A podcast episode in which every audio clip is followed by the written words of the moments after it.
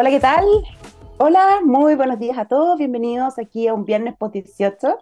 Eh, hay muchos que me imagino que siguen de vacaciones, pero me imagino que están todos escuchando este nuevo capítulo de Made in Chile, eh, donde tenemos invitado a Arturo Quirós.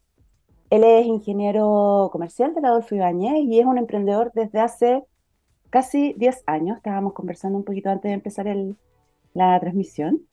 Eh, partió con una, una, tienda que es de Qualis, que es una, era una marca de ropa digital native, donde impulsó, eh, en ese tiempo no había poco, el tema del e-commerce en, en, Chile, incluso fue seleccionada en el 2019 como el mejor e-commerce pyme por la Cámara de Comercio de Santiago, eh, después la vendió y también eh, estuvo en IT, I2P Tech, donde lideró como consultor de equipos que implementaron soluciones de inteligencia artificial y transformación digital trabajando con marcas grandes, grandes empresas de, de, consumo principalmente. Pero fue a raíz de la pandemia y es el por qué lo tenemos invitado hoy día, donde queremos hablar con, so, con Arturo sobre WorkClouds, que es una plataforma colaborativa de...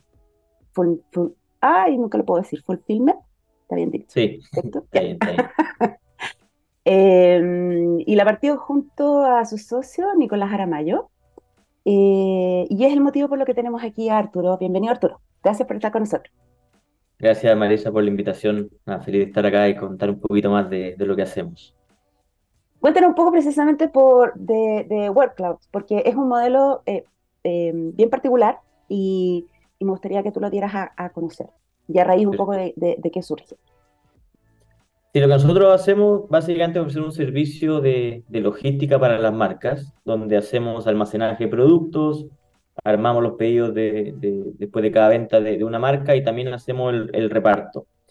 Eh, lo que nos distingue, lo que nos hace particulares es que toda la logística, eh, los centros logísticos son en casas de personas. Y básicamente un, eh, un, dueño de casa, en el fondo una dueña de casa, si tiene espacio disponible, tiene tiempo libre, se puede transformar en un centro de, de, armado de pedidos, un centro de almacenaje, y las marcas van a mandar inventario a esta casa, el dueño de casa es el responsable, obviamente a través de una aplicación que nosotros le pasamos, de gestionar el inventario, de armar los pedidos de cada marca, y una vez que lo arma, nosotros mandamos un repartidor a esa casa a buscar el pedido y a entregarlo al cliente, al final el, el, que hizo la compra.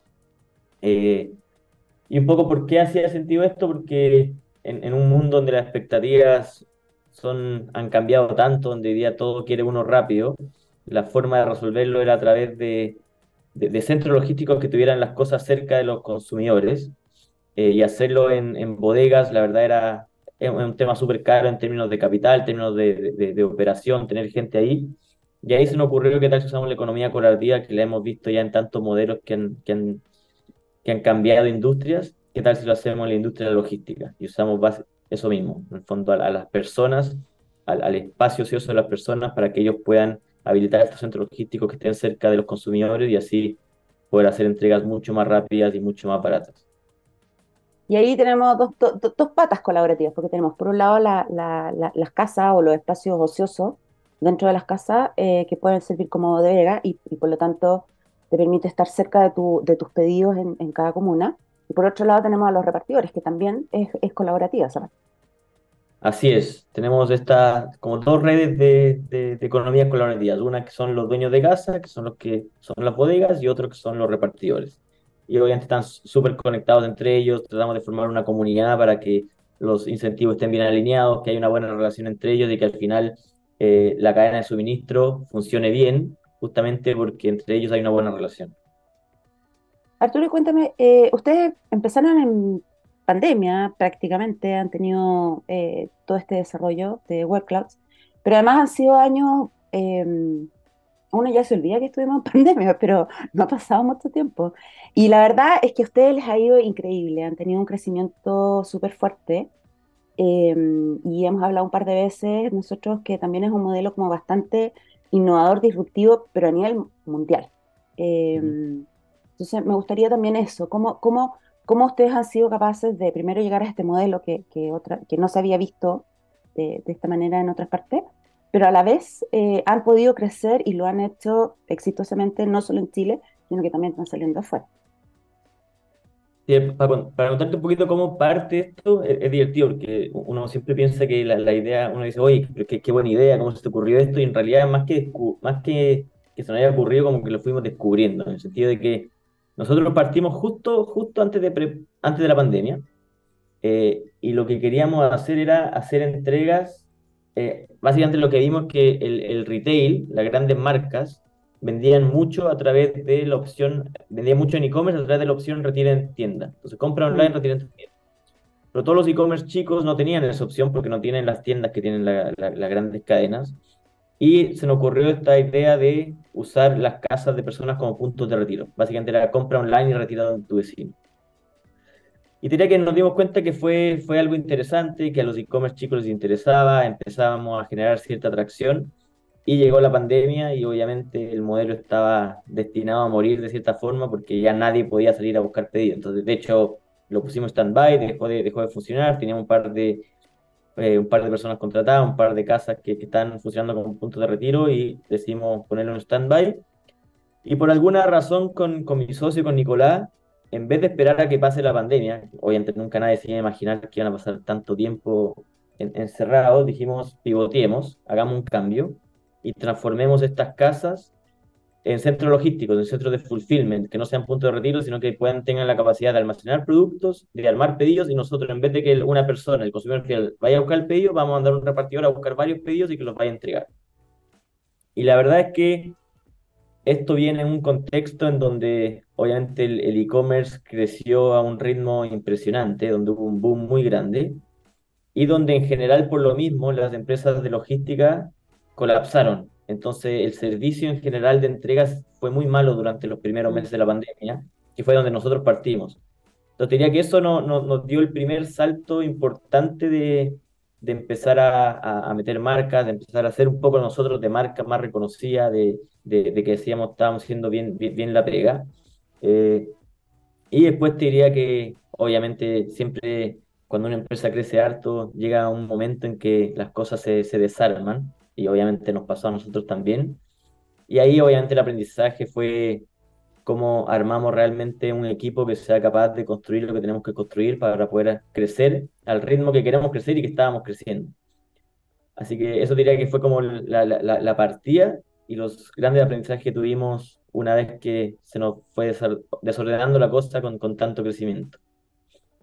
Ahora, qué difícil eh, partir y, o sea, un poco me gustaría como que, que tú dieras a conocer una, no sé si el aprendizaje o no, pero partieron, después se vieron enfrentados a un obstáculo y así todos decidieron continuar, pero además pivotear, que, o sea, em, eh, darle un cambio de giro al, al, negocio. Entonces, ¿cómo, ¿cómo se enfrenta eso usted, tú siendo un emprendedor? Eh, qué mensaje o qué, qué aprendizaje puedes transmitir al respecto, pensando en gente que está, em, tiene ganas de emprender o está en emprendimiento y está como ahí un poco con alguna piedra de tope que no puede avanzar. Primero estábamos súper convencidos de que había un problema. ¿ya? Eh, un poco lo que te decía al principio, la, la, idea de los puntos de retiro nace porque la gente elegía ir a retirarlo a una tienda en vez de esperarlo a su casa. Y la razón detrás de eso era porque la última milla era deficiente. ¿Ya? Porque uno no se sentía, uno sentía que el pedido se iba a demorar más si lo esperaba en su casa, porque las ventanas de, horario te decían, oye, va a llegar entre lunes y martes, entre 9 de la mañana y 7 de la tarde, y yo no puedo estar todo el día en la casa esperando que llegue un pedido. Entonces, como que cuando nos dimos cuenta que el punto de retiro no se podía hacer porque llegó la pandemia, sabíamos que igual había un problema de fondo detrás y que queríamos resolverlo. Entonces, como que diría que eso, el punto uno, había un problema detrás, si bien cambiaron las circunstancias, cambió el contexto, seguía, seguía el problema y queríamos resolverlo. Eso por un lado. Y, y lo otro, diría que con, con, con mi socio eh, tenemos una, una, filosofía bien, bien parecida en el sentido de que los obstáculos para nosotros es, es un desafío más, más que un, una traba. Eh, es al final enfrentar los obstáculos de una manera que nos haga pensar distinto, que nos, que nos haga buscar soluciones más creativas, que nos haga juntarnos y pensar realmente en cómo lo podemos resolver, más que, oye, pasemos la página y busquemos otra cosa que hacer, eh, sino que creemos que poder ir superando obstáculos además nos genera barreras de entrada importantes ante, ante otras competencias, por ejemplo. Y hoy, em, ¿cuál es el resultado de eso? hoy cuántos clientes tienen, dónde operan, están en Chile, están también partiendo en Brasil. Sí, hoy día ya, la verdad, ha sido súper interesante el camino porque, como, como te podrás imaginar, nuestros primeros clientes eran clientes pequeños que están recién partiendo, que también tenían hambre de, ofrecer un servicio único y se atrevían a, para lograr eso a probar cosas muy distintas como las nuestras. O sea, imposible que nosotros pudiéramos ir a una marca grande en ese minuto y decirle, hoy estamos partiendo con esto, un modelo que tenéis cosas en las casas de las personas, nos decían que no, obviamente, al tiro. Entonces partimos con marcas muy pequeñas y con ellas fuimos las que, con las que fuimos validando el modelo de negocio, el modelo operativo, fuimos demostrando que en realidad sí se podía confiar en estas personas en sus casas y que iban a hacer la pega bien. Fuimos demostrando que eh, prácticamente no teníamos eh, problemas de merma, los pedidos se entregaban a tiempo, se armaban a tiempo. Entonces, vimos de primero, pudimos validar el modelo operativo y un compromiso real de estas personas que hacían súper bien la pega. Y, y, la razón de eso era que básicamente lo veían como su propio emprendimiento. O sea, como que ellos abrieron una bodega, ese es el emprendimiento, y por lo tanto tenían que estar full, full comprometidos para que funcione. Y obviamente eso dio resultado a que pudiésemos meter más marcas y meter más marcas grandes también. Empezamos a trabajar con marcas como, como Unilever, con Virgin, con Pernod Ricard, con ya marcas mucho más reconocidas que se empezaron a atrever a, probar este modelo porque también veían que ya estábamos trabajando con varias marcas y esto funcionaba. Y hoy día trabajamos con más de 250 marcas que nos usan a nosotros como su solución de, de, logística. Eh, estamos operando en Chile, estamos operando también en Brasil eh, y estamos, este año esperamos abrir México ya para hacia finales de año. El equipo, ¿Cuánto, ¿Cuántos son hoy en el equipo? ¿Qué es lo más relevante de, de? ¿Qué área o qué, cómo se da ese, ese mix dentro de Workclouds? El equipo somos 30 personas hoy día, eh, bien cargado a, la tecnología. Eh, al final, nosotros nos gusta decir que somos una empresa de tecnología que está en la industria logística y por lo tanto la tecnología es el core y las plataformas para los dueños de casa, para los repartidores, para las mismas marcas que usan nuestro servicio es, al final el producto y lo que nos hace eh, ser escalable, lo que nos hace que esta economía colaborativa funcione. También tenemos un equipo obviamente de, operaciones que es la que está haciendo seguimiento el, del día a día de, los pedidos y la que va levantando eh, problemas o o oportunidades de mejora en la plataforma o en, en, la, en, la, forma en que hacemos la, la, operación en sí. Tenemos un área que también es súper relevante para nosotros, que es el área de Customer Experience, que básicamente es el, eh, el equipo que se hace cargo de, de, resolver los problemas que van a haber en el día a día, ya sea con las marcas, con los repartidores o con los dueños de casa. Y también hace la gestión más de, de, de retención y de, de upselling, de cross-selling con, con las mismas marcas nuestras.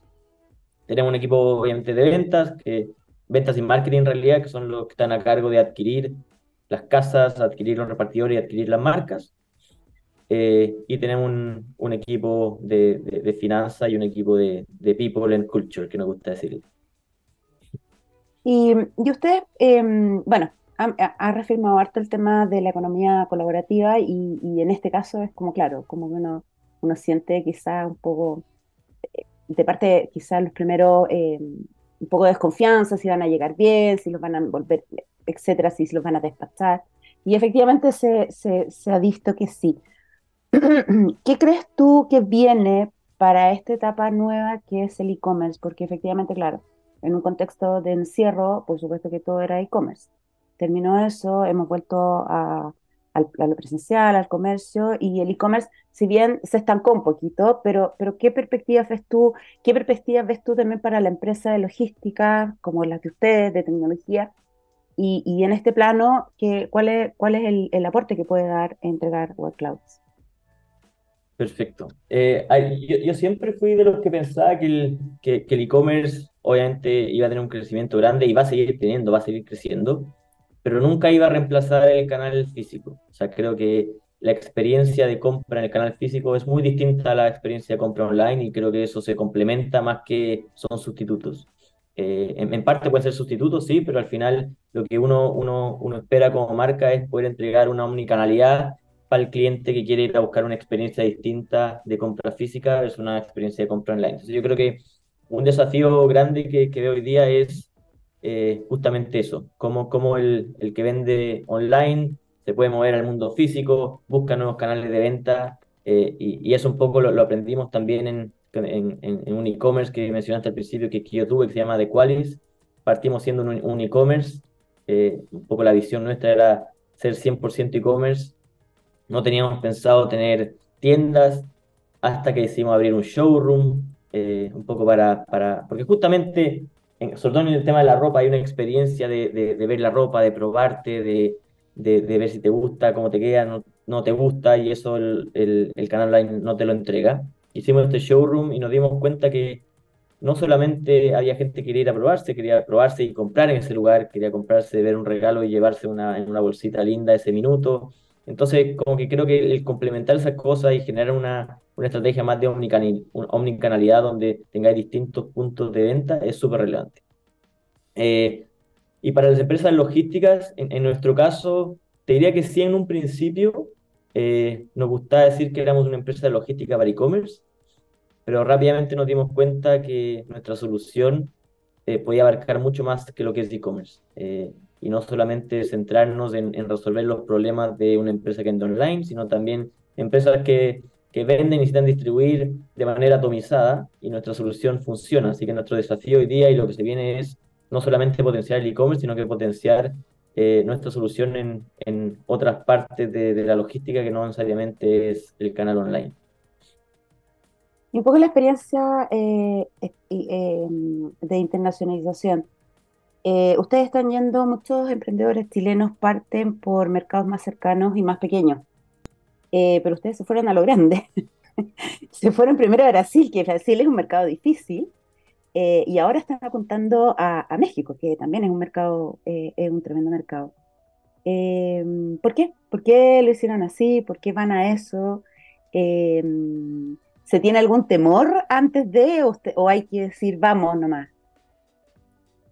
Mira, es, es, es, buena pregunta porque nos pasó algo bien, bien particular. Eh, nosotros siempre vimos como siguientes mercados Brasil y México. Eh, y la razón de eso era porque son los mercados más grandes de Latinoamérica, eh, tenemos un modelo único y queríamos ser los primeros que ponían la, banderita de, este modelo en esos mercados. más que quizás eh, ir a abrir un mercado que no es mucho más grande que Chile eh, y a gastar todos los recursos que eso significa. En fondo, a ver, lo primero, abrir un mercado nuevo es, es, difícil. Es difícil, es costoso en cuanto a capital, es costoso en cuanto a tiempo. Si ya vamos a hacer ese, ese salto, vamos por lo grande, al tiro. Entonces creo que eh, eso desde un principio ha sido bien eh, nuestra filosofía de ir a poner la banderita y si vamos a hacer el esfuerzo vamos a poner la banderita en el lugar más grande. Paralelo a eso, y mientras estábamos planificando ese, ese, creci ese crecimiento, esa expansión, eh, en, una, en una charla que nos invitaron a dar a, San Francisco, a Silicon Valley, conocimos al, al, gerente de logística internacional de Adinbev, ya la cervecera más grande del mundo. Y él nos dijo qué mercado, en qué mercados están y qué mercado le interesa abrir y un poco le comentamos en qué, en estábamos, hacia qué mercado nos gustaría eh, expandir, y dijo porque, porque veo que Brasil calza perfecto eh, con lo que ustedes hacen. En Brasil tenemos una problemática que calza perfecto con lo que ustedes hacen, así que me gustaría ver la posibilidad de que abramos mercados juntos. Y así fue como abrimos Brasil. O sea, si bien estaba en el roadmap y estábamos planificando para eso, salió esta oportunidad de la nada eh, y que nos permitió abrir Brasil no solos, no desde cero, sino que con un partner gigante que básicamente nos garantizaba un poco lo, la demanda, nos garantizaba un poco la retención de las casas porque íbamos a tener pedido, entonces como que nos hizo todo más fácil, sobre todo en un mercado que se sabe que es súper, súper complejo. Mm. Y, y, y, ahí quiero, bueno, y, y en el tema de México, ¿van, ¿van con ellos mismos? ¿Van a entrar de aquí a fin de año? ¿Ya están eh, ¿Están conformando equipo? ¿Cómo, cómo, ¿Cómo, es eso? ¿Cómo es ese proceso? Vamos con ellos mismos. Vamos con ellos mismos. Estamos en la etapa de, de entender bien cómo es la operación en México comparada con la de Brasil. Entender si hay algunos ajustes que hacer. eh, justamente para, para ya hacer una especie de soft landing con ellos mismos para replicar lo que estamos haciendo en Brasil, en México. ¿Y en México van a Ciudad de México? ¿Van a otra ciudad? Ciudad de México. Ciudad de México. Y, mm, y en el fondo, ¿ustedes entran con, con, operaciones con una oficina o mantienen todo desde acá y, van viendo, eh, supervisando las operaciones en, en Brasil y en lo que sería próximamente México? Eh, abrimos, eh, a ver, lo, lo, lo, que tenemos pensado y como ha sido en Brasil y como va a ser en México es, efectivamente necesitamos un equipo de operación allá eh, y un equipo de ventas, un equipo comercial que nos ayude a, a en el fondo, a abrir mercado, pero todo el, el, back office, que es la tecnología, eh, la atención al cliente, eh, es desde Chile. un poco podría hablar y hablar con alguien decía, nosotros tenemos el, el, el know-how de, de, cómo ir a operar allá, de, de, de, cómo funciona la tecnología, de cómo ir a adquirir los clientes, pero el, el know-how lo tiene, lo tiene el mercado, lo tienen las, las, yeah. las personas que vienen ahí. Entonces es súper relevante y nos hemos dado cuenta en Brasil sobre todo que es súper importante tener personas de allá que conozcan la cultura, que entiendan ciertas dinámicas eh, de, de, de, cómo funciona allá la cosa, de que conozcan gente que nos pueda ayudar en esto, de que esté interesada en el modelo, de que pueda estar interesado en, en, en, en usar la, la, la, plataforma, así que sin duda eso, eso es y seguirá siendo así, por lo menos como estrategia de nuestra expansión. Y quiero, quiero tomar un punto de lo de, a raíz de la anécdota con, que tuviste cuando fuiste a Silicon Valley y, y, y se, estuvieron con Abev InBev, que finalmente les permitió esta expansión. A raíz de eso me quiero colgar y ver, porque ustedes han siempre, yo permanentemente a ti te veo viajando mucho, yendo, estar, estando presente en, en eventos, en summit, en conversaciones. Eh, ¿Cuál es la importancia de estar presente o de estar participando más allá? Puede ser como un expositor, puede ser como un visitante en, en los mercados de afuera. Yo diría dos cosas. Eh, uno, redes, eh, y dos, dar a conocer este modelo que es como único en el mundo. Creo que como, como genera cierta no, novelería de esto que estamos haciendo, no nos permite generar eh, muy buena red. Para ser bien sincero, al principio yo sentía que estos, estos, estos eventos no servían de mucho.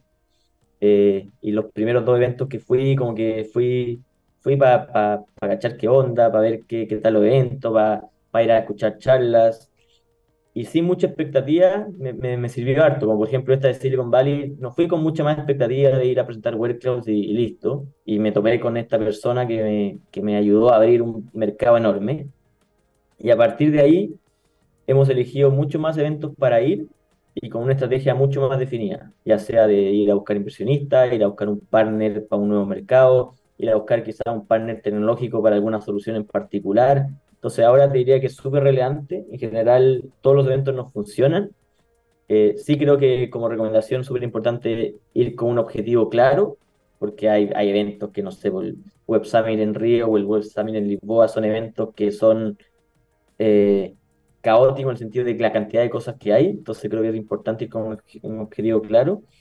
Eh, por ejemplo, eh, nos invitaron a, un, a, a, un, a una mentoría en, en, un evento en Canadá, lo habíamos lo había conversado contigo antes y, y, ahí conocí a nuestros inversionistas, de casualidad tampoco iba a conocer a inversionistas, entonces como que siento que estos eventos generan muy buena red, pueden generar contactos relevantes para pa la compañía, que en, nuestro caso se han transformado en stakeholders, pero sí súper importante ir con un objetivo claro de qué, de qué es lo que buscamos. Y ahí donde conociste a tus inversionistas, también ahí, y ahí aprovecho de hacer el link, nos queda poco tiempo, pero me gustaría ahondar eh, con, con el, la importancia del advisor, que ahí además ustedes tienen a, a, a, un advisor muy importante y que en fondo valida para que la gente sepa que es verdad, es un modelo súper único en el mundo, ¿cierto? Sí, Cuéntanos un poco de eso y, y también un poco la, la, la importancia de tener un, un, advisor o de buscarlo, de, de, de, en quién les ha aportado a ustedes, básicamente. Sí, bueno, en el, mientras el, busco el, nombre, que se me olvida siempre. Sí, es, es difícil. Arun Sundararajan. Eh, dilo de nuevo, perdón, porque yo interrumpí.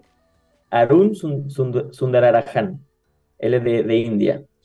Mira, a él, a él, lo conocimos de, de una manera bien, bien particular. Eh, y, y, ahí fue cuando nos dimos cuenta del valor de los advisors. Eh, él es el autor de un libro que se llama The Sharing Economy, que básicamente la traducción española es, es la economía colaborativa. Y nosotros, diría que después de un año de, de haber empezado WorkClouds, nos empezamos a enfrentar a ciertas dinámicas de la economía colaborativa que, que no las conocíamos o que teníamos dudas al respecto. Y con mi socio nos leímos este libro y la verdad es que nos encantó, nos encantó porque nos, no, no, nos, nos, nos ayudó a crear un camino estratégico de cómo implementar bien estrategias colaborativas. Eh, nos ayudó a entender ciertos problemas de la economía colaborativa, nos ayudó a entender ciertas economías de la economía colaborativa, entonces fue súper bueno. Y un día me acuerdo, me fui a acostar y dije, necesitamos conocer a este gallo. O sea, de verdad, o sea, el, el, libro dice tanta información que probablemente él tiene tanta información más en su cabeza eh, que sería increíble poder conocerlo. Y yo le escribí, le escribí por mail, le escribí por LinkedIn, y me respondió a los dos días, me dijo, Arturo, súper interesante lo que están haciendo, creo que he estudiado todas las economías colaborativas del mundo y nunca he visto algo así, me interesaría conocerlo y hablar con usted. Así que hablamos con él, le contamos lo que estábamos, le gustó mucho, mantuvimos las conversaciones, diríamos unos seis meses, ocho meses, que estuvimos hablando cada cierto tiempo, hasta que un día le dijimos si le interesaría hacer ya advisor oficial, poder, poder tener más tiempo de él disponible. Eh, y, y, creo que el, el, el, rol de los advisors y, y, la importancia es tener advisors que te puedan ayudar en algo en particular, eh, que haya la confianza para, en el caso que tengamos algún problema en específico, en este, en este caso de la economía colaborativa, sabemos que tenemos al, probablemente al experto más experto del mundo que, no, que nos da la información o, o, la forma de abordar el problema eh, quizás de una manera que no, no hubiésemos pensado nosotros. Y además, lo, lo, a mí me gusta la historia porque además eh, hay que atreverse, atreverse con México, con Brasil, 100%. con este mercado grande, hay que atreverse con escribirles por LinkedIn y, y finalmente, eh, si resulta, genial. Y si no, no se pierde nada.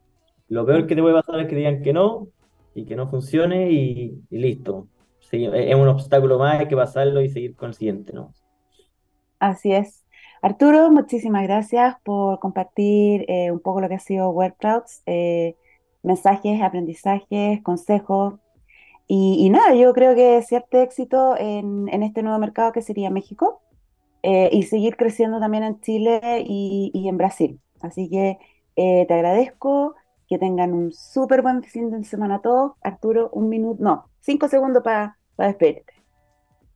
Nada, eh, muchas gracias por, la invitación, súper interesante la, la, pregunta y todo, creo que ha sido un camino eh, intenso, pero, pero entretenido, apasionado y nada, vamos con todo hacia adelante y espero que hayan servido los consejos y la, la conversa para otros emprendedores y que, que, se atrevan, como tú decías, y a, a probar, a probar y en otros casos eh, no funciona y vamos con el siguiente. Así es. Bueno, Buen fin de semana Arturo, buen fin de semana a todos y nos estaremos viendo el próximo viernes en otro capítulo de Made in Chile. Que estén muy bien. Chao, chao. Chao, chao.